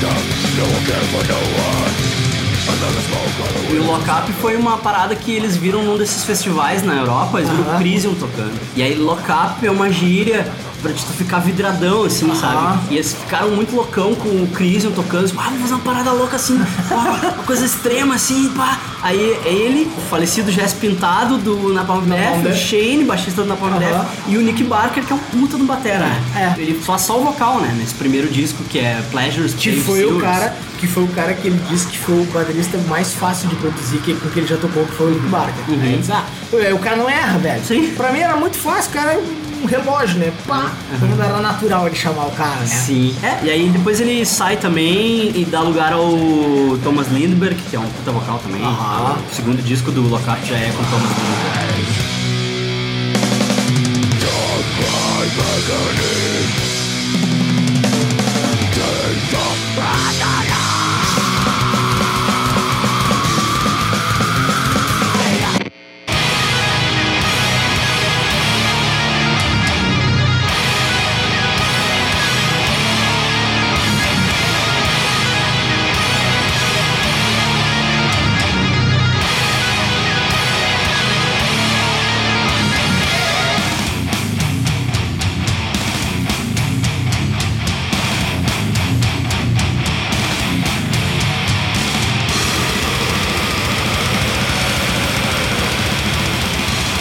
Em 2009, ele volta com Hypocrisy com o Taste of Extreme Divinity. Que é uma pedrada, e né? a palavra extreme não tá no disco, não De tá graça. por acaso ali. Não tá de disco, graça né? ali, É. um puta disco extremo, assim, pedrada. animal. É o disco que ele traz os breakdowns ali, tu vê que ele se atualizou, assim. Se atualizou. Tu É, que é, não é tem o cara, as músicas tem ficou, ele não breakdown. nos anos 90, né? Não. Esse último disco traz todos esses elementos do Hypocrisy, todos esses elementos mais modernos do metal, o metal assim, as bandas de hardcore nessa época, nesse ano, estão em profusão, né? É. O metalcore tá em profusão, as bandas de hardcore estão muito mais extremas que na época do Biohazard. Exatamente, é. é. Elas estão pertíssimo do death metal, algumas muito mais brutais que as Algumas bandas de death metal. com death metal e outras ultrapassam. assim. Ultrapassam isso, É. pega o Black Dahlia Murder, o Job for Cowboy, Job for a Cowboy é uma banda de deathcore, né? O Black Diamond é uma banda de death metal mesmo. Eles são uma banda de death metal mesmo. É, mas vocês têm um, pé no hardcore muito forte. Eles é, tem essa É. coisa do, do hardcore, mas, É. mas aí tu pega bandas que são modernas agora. August Burns Red. August Burns Red é. uma banda de metalcore que é muito mais brutal do que muita banda de death metal, sim, sabe? sim. muita banda Muito. de death metal contemporânea, sabe? Eles, Exato. eles botam no bolso, sabe? E esse disco de Hypocrisy tem não elementos dessas bandas, mas elementos dessa fase da música. Isso. Da música E- pesada, E não fica moderna. forçado. Não? Não fica forçado. Soa absolutamente natural. Natural. assim. Como se sempre tivesse acontecido aqueles elementos dentro do Hypocrisy. Exatamente. É.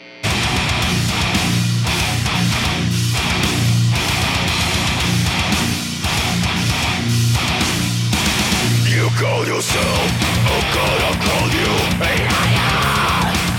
I'll take a crucifix and stand for your heart. Reclaim my past. Don't need no sympathy.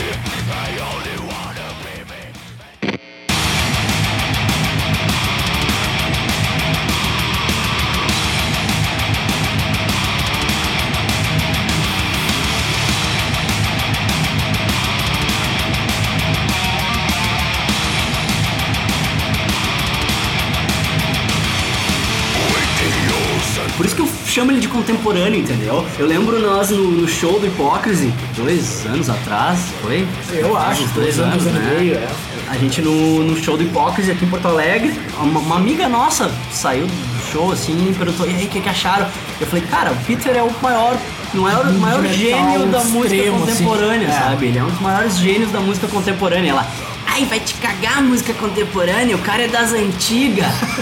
Você tá não entendeu a colocação, né? É, tipo, para e pensa, meu, sabe? Ele é. não é só das antigas, sabe? É. Ele se atualizou, ele, ele continua Ele, ele, ele, ele fresco, administra, assim, sabe? ele administra a carreira assim, o Hypocrisy é pra essa turma aqui, ó, que consome esse tipo de metal mais pesado, mais porrada e tal. O Pain, cara, o Pain eu excursiono com uma banda de heavy metal, velho.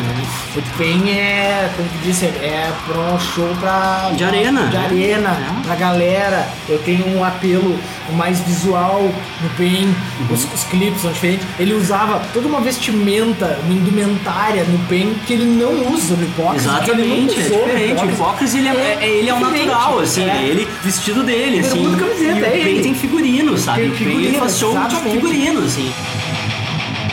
A foto da capa do disco é ele de terno e gravata, ele vai estar de terno e gravata tocando no palco, maquiado É. e por aí vai. É. O cara não é um cara é, que faz as coisas por acaso. Uhum. Faz tudo de caso pensado.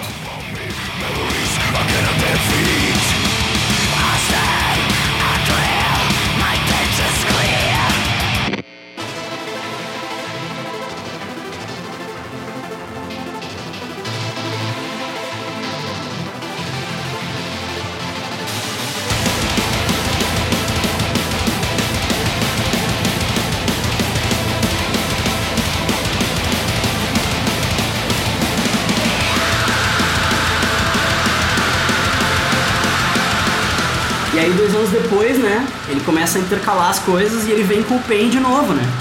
Ele vem em 2011 com You Only Live Live Twice. Twice. É um disco que é diferente das coisas que eu ouvi do Pain, que a gente ouviu do Pain em todo esse tempo, porque é um disco que traz elementos de death metal pro Pain, É. que tu nunca tinha visto, assim, ele fazer vocal rasgado no Pain, É. fazer gutural, usar bumbo duplo, sabe? É. Usar, sabe, levada rápida, assim. É um disco bem metal, assim, só que ele tem momentos rockão, tipo a Dirty Woman que tu É. citou.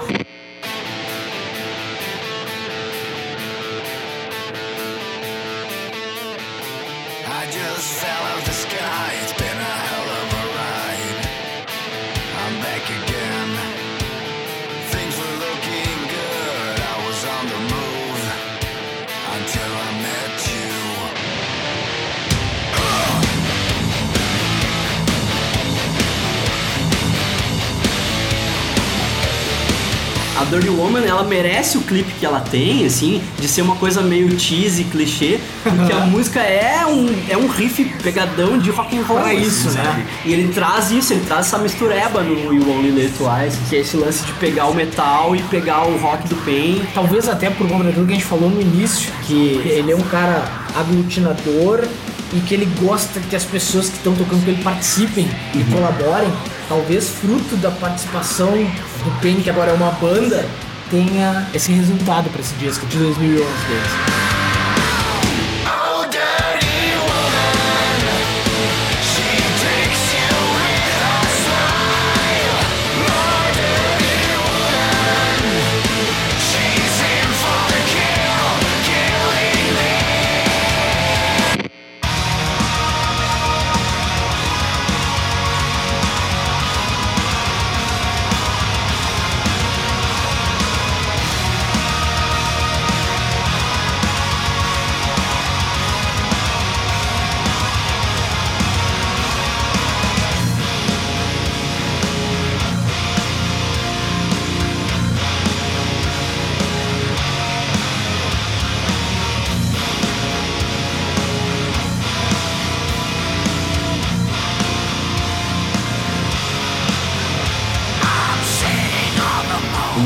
Depois veio o Hipócrise.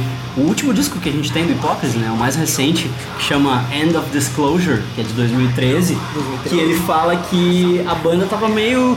We lost it.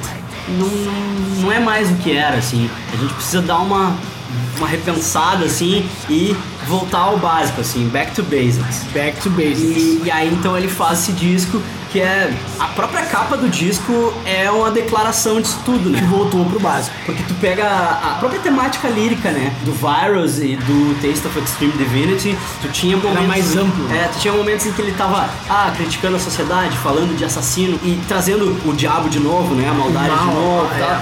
E aí então ele pega no End of Disclosure, ele junta os dois lados da moeda, né? De hipócrise, assim, que é o lance do sci-fi ali, ufologia, o oculto da, existência, da alma do homem, e o diabo, né?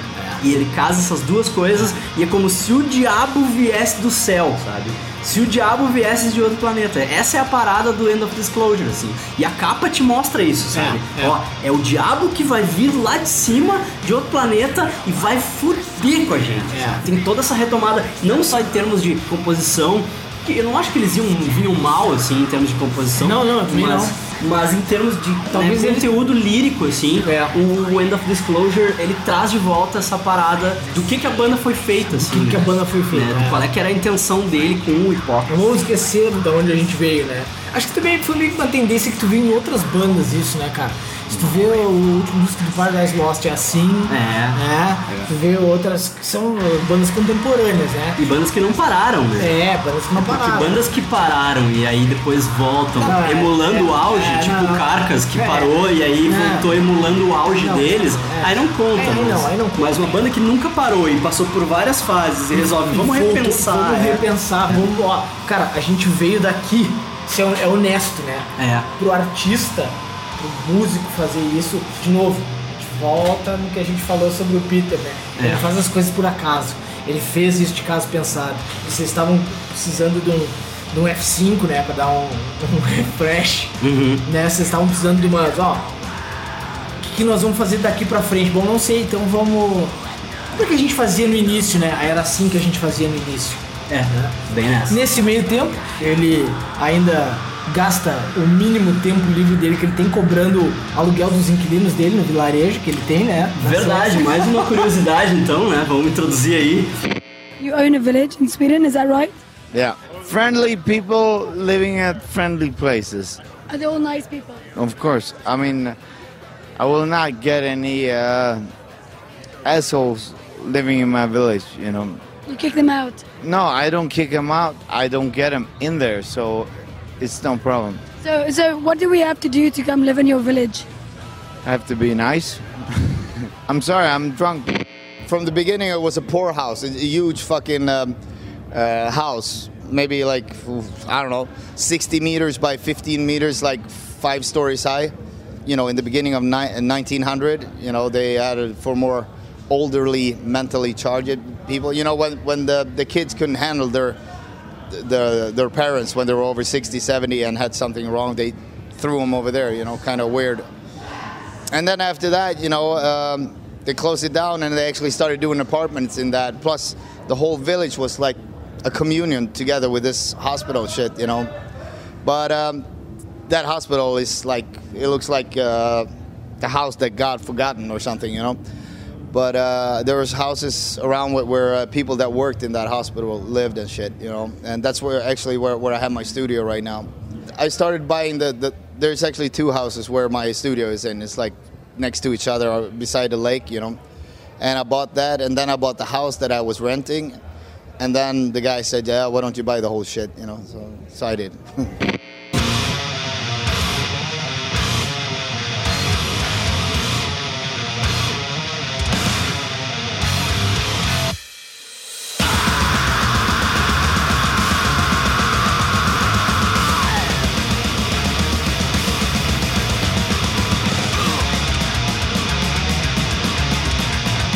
Ele é conhecido como o prefeito de Parlby. É. Eu não sei se a pronúncia é É, essa. é, é um treco. Parlby. É uma vila vilarejo. Pequena ah, a três horas de Estocolmo, que é o, Que é é, é o que é que é onde ele mora também. É. Na verdade, ela era um... Um asilo, uma- né? Era, era um sanatório de Sanatório, idosos, assim, é. da Primeira Guerra, da época da Primeira Guerra. Aham. Tinha a casa principal, né, o casarão, e as casas da volta, que, são, que eram as casas dos funcionários. Que é tudo dele. E é tudo dele, ele comprou tudo. Ele comprou aquela vila e ele aluga e é- tem 120 pessoas a população. E ele disse que, sabe como é que ele cobra o aluguel? Eu vi isso aí. Ele disse, ele disse, ah, é bem simples, cara. Se tu não pagar, eu vou na porta da tua casa com um taco de, De beisebol e bato na porta. É muito. Ele diz que ele escolhe, ele seleciona todas Seleciona as pessoas as que vão pessoas que morar, vão lá. entrevista as pessoas que vão morar lá. Eu vi uma entrevista dele que ele tava bêbado, né? Aham. Falando pra uma, uma mulher num festival, assim, diz, ah, e a tua vila, como é que é? Não sei o quê. E ele diz, ah, o que, que precisa pra morar na tua vila? Ah, precisa ser gente boa. Bebaço, assim, falando. Uma coisa meio traficante, assim.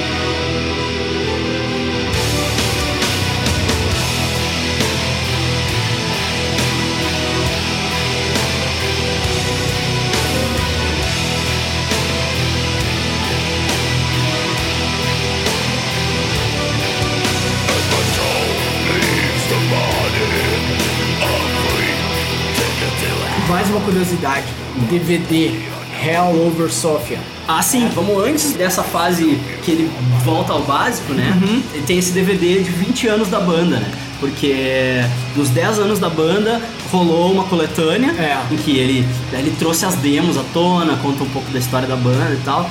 E nos 20 anos de banda rolou esse DVD. Uh, 20 Years of Chaos and Chaos Confusion, Confusion. porque os 10 anos foram 10 Years of Chaos and Confusion. E, e aí ele fez na Bulgária, né? Em Sofia, na Bulgária. Exato. Curioso é como ele escolheu o local. O manager dessa turnê estavam passando por lá com o Pen. Não era nem com hipócrisia. Uhum. Eles estavam passando por lá com o Pen. E o manager disse assim, cara, por que vocês não gravam um, um, um DVD do hipócrisia aqui? Aí ele, na hora, ele, ele acho que ele topa as coisas meio na hora, assim, Sim. sabe? Ele, acho que ele é um cara meio assim. Impulsivo, assim. É. Aí ele disse assim, bah, é verdade. Aqui é onde o público é mais louco, é mais maluco. Então é aqui que nós vamos gravar. Pode ajeitar tudo aí, que nós vamos aqui e vamos gravar um DVD. E aí os caras fizeram assim, assim decidiu passando pela Bulgária com o PEN, Uhum. com o manager da turnê do PEN, que sugeriu pra eles, ah cara, você só tem aquele DVD velho lá do Walking, por que, que vocês não fazem DVD É, aqui? é verdade. E bingo! O cara fez esse puta DVD DVD é que animal. é sensacional. Animal. Se tu não viu, malandro, baixa, olha na internet. É, compra importado, deve ter nacional se também. Vira, velho. Dá se teu vira. jeito e Dá olha. teu jeito. Deve ter no YouTube, é inclusive. muito legal porque conta muito da história da banda, velho. Tem o show e tem o documentário que conta toda a história da banda. Eles entrevistam todo mundo, os guitarristas de palco, porque a banda nunca teve um segundo. Ela, ela já teve um segundo guitarrista, na época do Virus, mas nunca dá certo o segundo É, guitarrista é, da banda. Sempre é. o, o Peter é sempre o guitarrista principal e, e ele é o cara que concentra nele esse trampo da guitarra, né? Pelo menos em estúdio. Ao vivo, sim, ao vivo ele tem os guitarristas contratados, que são amigos dele. E nesse DVD tu tem os guitarristas que foram os, os principais guitarristas contratados, eles falam, contam É. histórias de turnê. O Massi Broberg da entrevista, entrevista. fala sobre a época dele. O único cara que não se manifesta é o, É o Lars.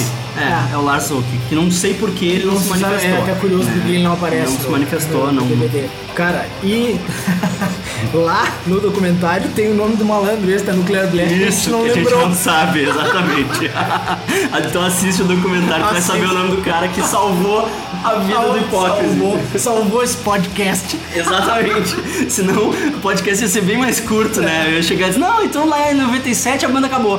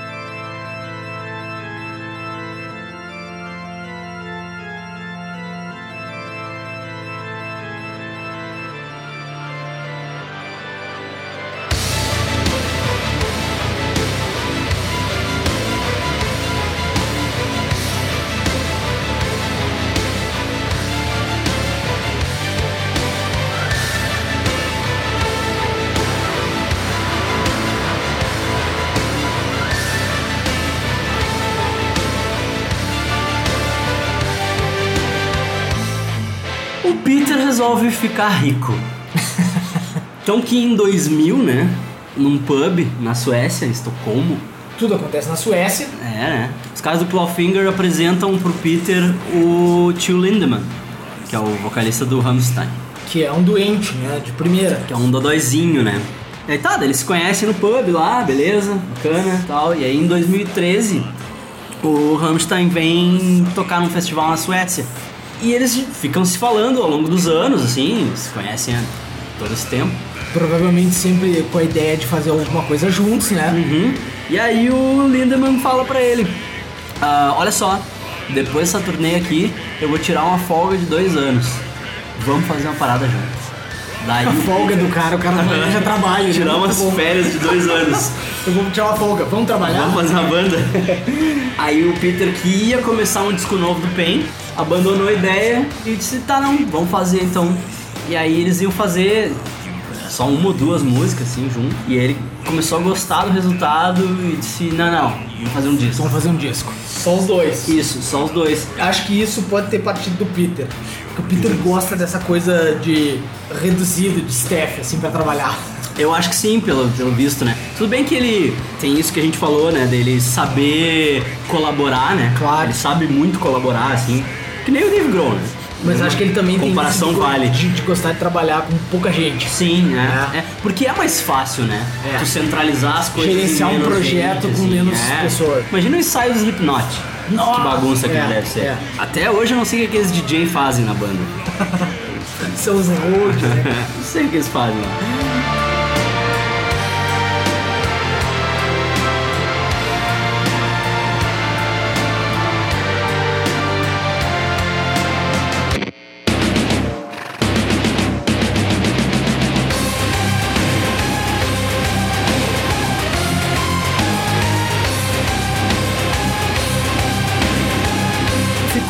Ficou empacado na coisa do nome, né? Porque Ah, essa é muito legal, essa é uma curiosidade muito legal. É, ficou empacado na coisa do nome, porque o, todos os nomes que eles tentavam pra banda, alguma banda já, Já tinha. tava ocupado. É. O slot já tava ocupado. Isso. Aí, puta, que merda. Tá foda de conseguir um nome pra banda hoje, né? Até que alguém, algum amigo sugere assim, ah, Lindemann. E o Peter não gostou de cara, assim.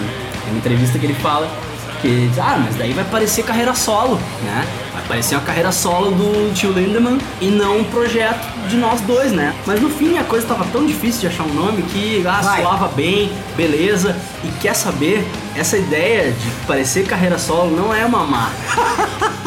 Olha a Não, ideia, lá. olha a ideia por trás. né? Não veio da boca dele, sei eu que tô dizendo, Aham, entendeu? Eu tô dizendo que se eu fosse ele, eu partiria por essa lógica, entendeu? Ó, não é uma má, que o cara é muito mais famoso. É. O público do Rammstein é absurdamente maior do que o Hipócrise, e o Pain juntos, vai, é. né? Porque o Rammstein é de verdade uma banda de arena, sabe? É. É uma banda pesada que consegue ser uma banda de arena, assim.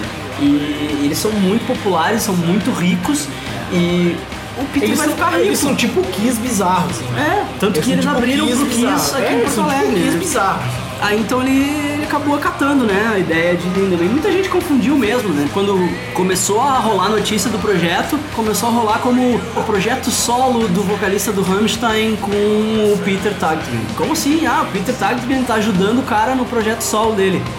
Não, é uma banda dos dois. Banda dos sabe? dois, é um projeto dos dois. né? É uma banda dos dois, só que vem ao caso de ter o mesmo nome do cara que, que é o mais famoso da banda, né? Por absoluta falta de, de, de opção. outro nome. É, né? Falta de opção, assim. Confundiu muito as pessoas, assim. A, a imprensa, a própria imprensa se confundiu e começou a tratar como o projeto solo do vocalista do Hamster.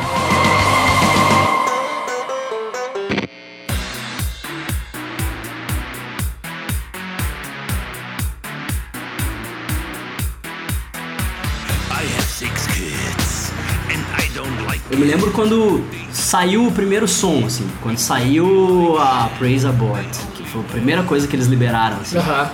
Muita gente compartilhou nas redes sociais dizendo, ah, Rammstein. Tipo, não, é o Peter aí, sabe? É. Não, não é. A composição é toda do Peter, sabe? O que o tio Lindemann trouxe pra. Aquele coisa estilo é de letra, cantar, né? O estilo muito de cantar. característico dele, é. né? É o estilo de A cantar letra. dele. Bem que eu acho que ele tá cantando mais do que no Rammstein, porque no Rammstein ele é muito falado, assim, né? Aham, aham. E também por o inglês proporcionar uma alcance maior, né? né? De melodia e tal, É. do que o alemão. É muito difícil. Eu acredito que é muito difícil tu cantar melódico em alemão, assim. É, né? É uma língua muito. É muita dura, né? cara. É uma língua muito dura. E o inglês, ele tem essa fluidez, assim. Não sei se é proposital ele cantar mais, justamente pra se distanciar do Rammstein, porque Sim. como a voz dele é muito característica, é muito difícil pra ele se distanciar É, do Rammstein. não associar a figura dele ao Rammstein. É, assim como é meio difícil tu ver o Peter num projeto que tem toques de industrial e não comparar com o Pain. É, e não achar que são dele esses toques, É, tu não achar que é tipo, ah, isso aí é sobra do Pain que o outro deu uma roupagem, botou a letra e tal. Uhum, Mas na verdade são coisas que ele trouxe e que ele consegue diferenciar na cabeça dele muito, assim, tipo, o Pain é uma coisa, o Hipócrise é outra e o Lindemann é uma terceira, assim. É. E ele disse que ele já tem ideias para um próximo disco do Lindemann. Não tem turnê, não tem nada, porque as agendas dos dois são fodas, assim, Sim. principalmente do Rammstein, né? Que é banda muito maior, né? Sim. Mas ele tem ideias para mais um disco, assim. Vai ter um disco do Pain antes que já tá sendo gravado, né? E provavelmente aconteça alguma coisa do Hipócrise também, mas ele disse que já tem coisa no, É, eu acho que na gaveta aí. Eu acho que ano que vem deve sair disco novo do Pop. Acho que do Pain sai esse ano, sabe?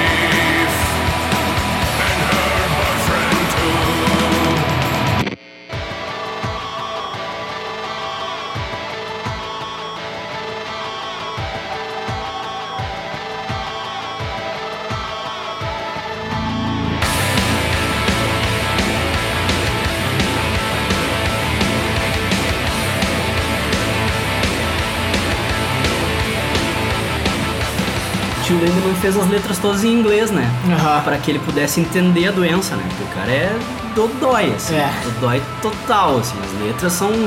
Nossa.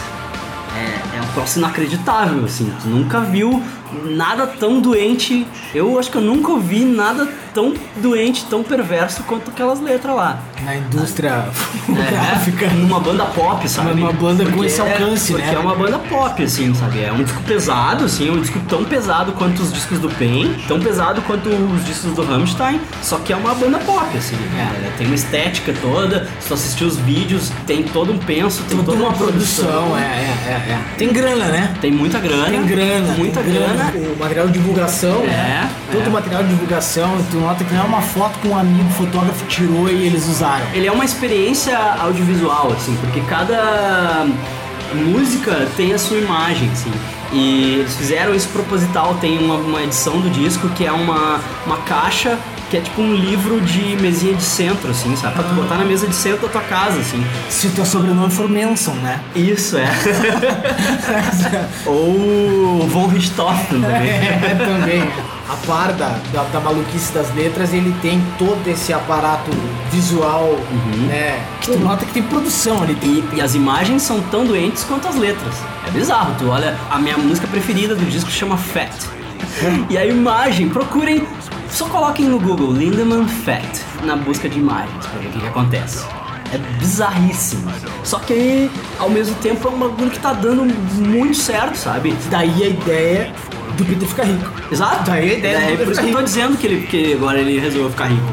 Porque ele vai ficar rico. Toda a divulgação é uma divulgação profissional, uma coisa que tu nunca viu o Hipócrise fazendo ou ele fazendo, sabe? A página do Facebook do Lindemann posta em português pra quem é do Brasil. Tem gente trabalhando, Tem né, cara? posts direcionados pra países específicos. Então, quando o disco saiu no Brasil, a página oficial da banda postou em português com o link da Saraiva pra tu comprar o disco. Sabe? Uma parada forte de divulgação, assim, sabe? É uma coisa que é profissional, assim. O que revela de novo que o Peter não faz as coisas por acaso, Exatamente. né? Ele faz os negócios de caso pensado e que ele, dessa vez, ele resolveu ser big in Japan, né? Big everywhere. É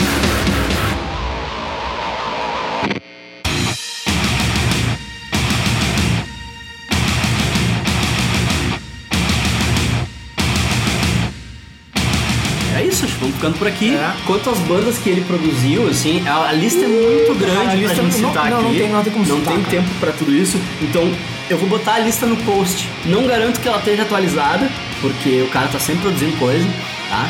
Mas tá aí no post, vou tentar fazer o possível pra conseguir o máximo de links dos discos pra quem tiver interessado em ouvir as coisas que ele fez e tal. É, e eu, olha, o hambúrguer foi tão bom quanto o papo. Valeu por ter me convidado, foi Rafa, como é que a galera te acha aí nas internets ou não te acha? Ah, cara, não me acha. Me acha só no bom e velho e-mail lá. Pra quem não sabe, o Rafa é advogado. Quem precisar aí de um conselho jurídico, Fala comigo lá, me escreve, liga. Pô, velho, é, ter vindo aqui bater esse papo sobre o Peter, esse cara que, que- influenciou pra caramba a gente, né? É. Foi uma tarde sensacional aí, um hamburgão folhoso, uma cervejinha e um Isso baita aí. bate-papo, ó. isso aí. Velho, matador. Se tu gostou, se tu não gostou, se tu acha que eu falei alguma merda, se faltou alguma coisa, se tem coisa ah, que tu pode acrescentar, escreve pra mim, cara. geekburgershow.gmail.com ou então me xinga no Twitter lá no arroba Luiz.